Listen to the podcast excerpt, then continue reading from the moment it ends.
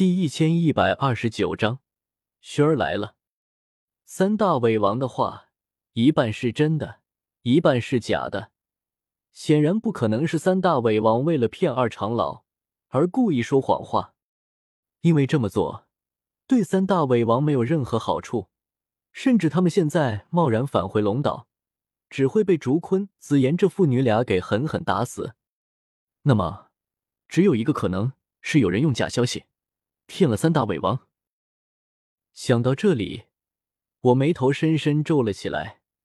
古地洞府里发生的情况，除了参与其中的人，整个斗气大陆都没有人知道里面究竟发生了什么。所以，能用这个假消息骗三大龙王的，无非就那么四个人：魂天帝、古元、雷影、严禁。远古四族的四位族长，也都是三道斗圣的强大存在。究竟是谁呢？魂天帝，还是哪个不甘心的人？我感受到了危险，可是却没有办法。对方这一招却是打在了我的软肋上。龙岛出事，竹坤和紫妍不可能不管不问，我也不可能将他们两个拦在天火小世界，不让他们回龙岛。我苦恼的挠了挠头，罢了罢了，没必要多想。只要我把小世界管好，就算外界再怎么闹，他们再怎么耍小手段，也没有任何用。等我炼制好地丹，成就斗帝，更是能一力破万法，管他什么宵小，什么阴谋诡计，统统一拳打扁。当下，我就继续淬炼灵药，只是心中有事，手上的速度也加快了许多，没了之前的不急不躁，开始争分夺秒起来。山谷内。其余炼药师也是日以继夜的不断淬炼灵药，海量的灵药被淬炼成精纯的药源精华，然后积蓄起来，只等最后一举将所有药源精华全部融入地品除丹内，一口气补全地丹。时间就这么一分一秒的过去，萧炎也盘坐在山谷中，静静淬炼着灵药，直到两天后，萧炎感应到某种秘法召唤。手中动作一僵，脸上露出了难以压制的兴奋。薰儿，他和薰儿之间也有某种联系用的秘法，此刻他感应的非常清楚，刚才就是熏儿在呼唤他。那秘法上传来的灵动轻盈的感觉，哪怕没有见面，只是通过秘法，萧炎却仿佛看见了熏儿那小妮子正在对着他笑。一旁的药老察觉到他神情不对劲，皱了皱眉：“小言子，你怎么突然停下了？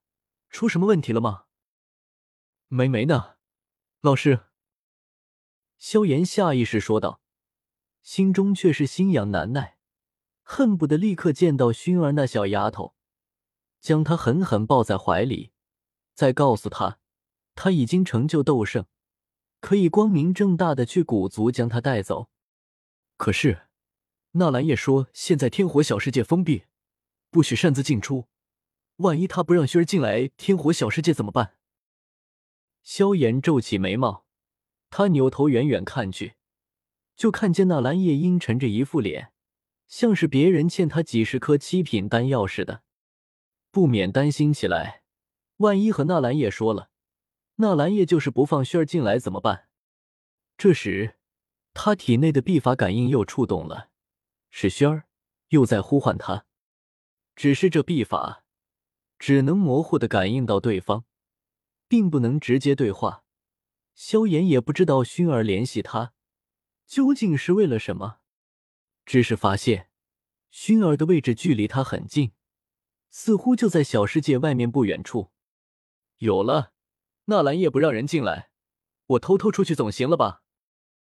这座小世界的主人是天火圣者，也只有天火圣者才能直接控制这座小世界。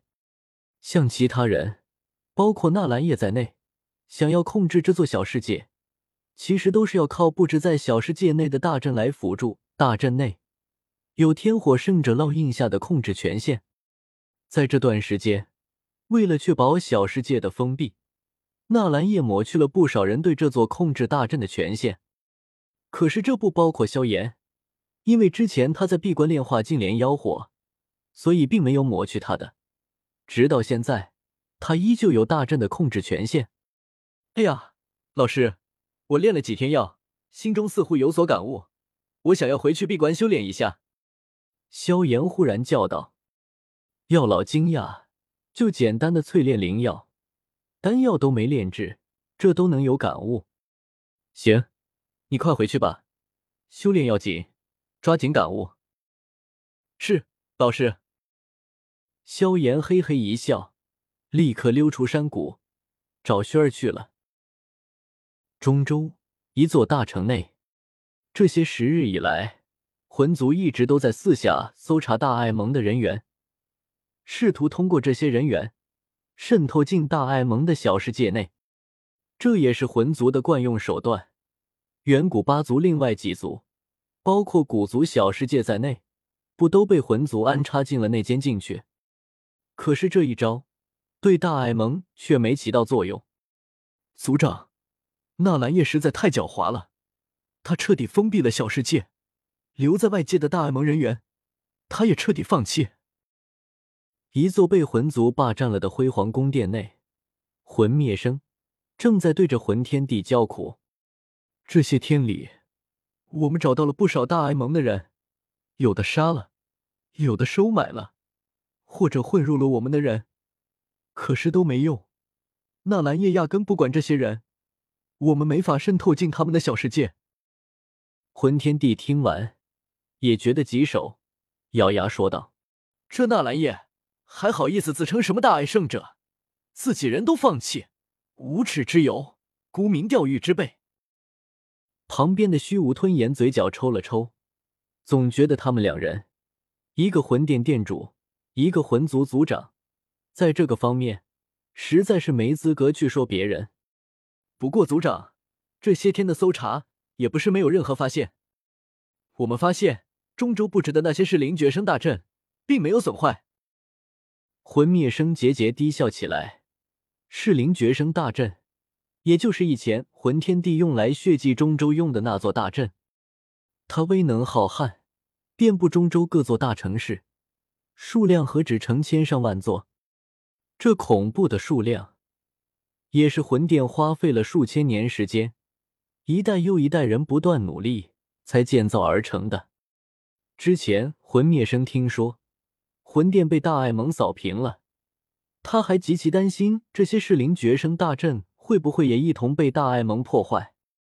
可是现在一查看，才发现这些大阵全部完好无损。魂灭生轻蔑的笑了起来：“纳兰小儿，性境之辈，根基浅薄，恐怕根本就不知道我魂殿布下的这座大阵。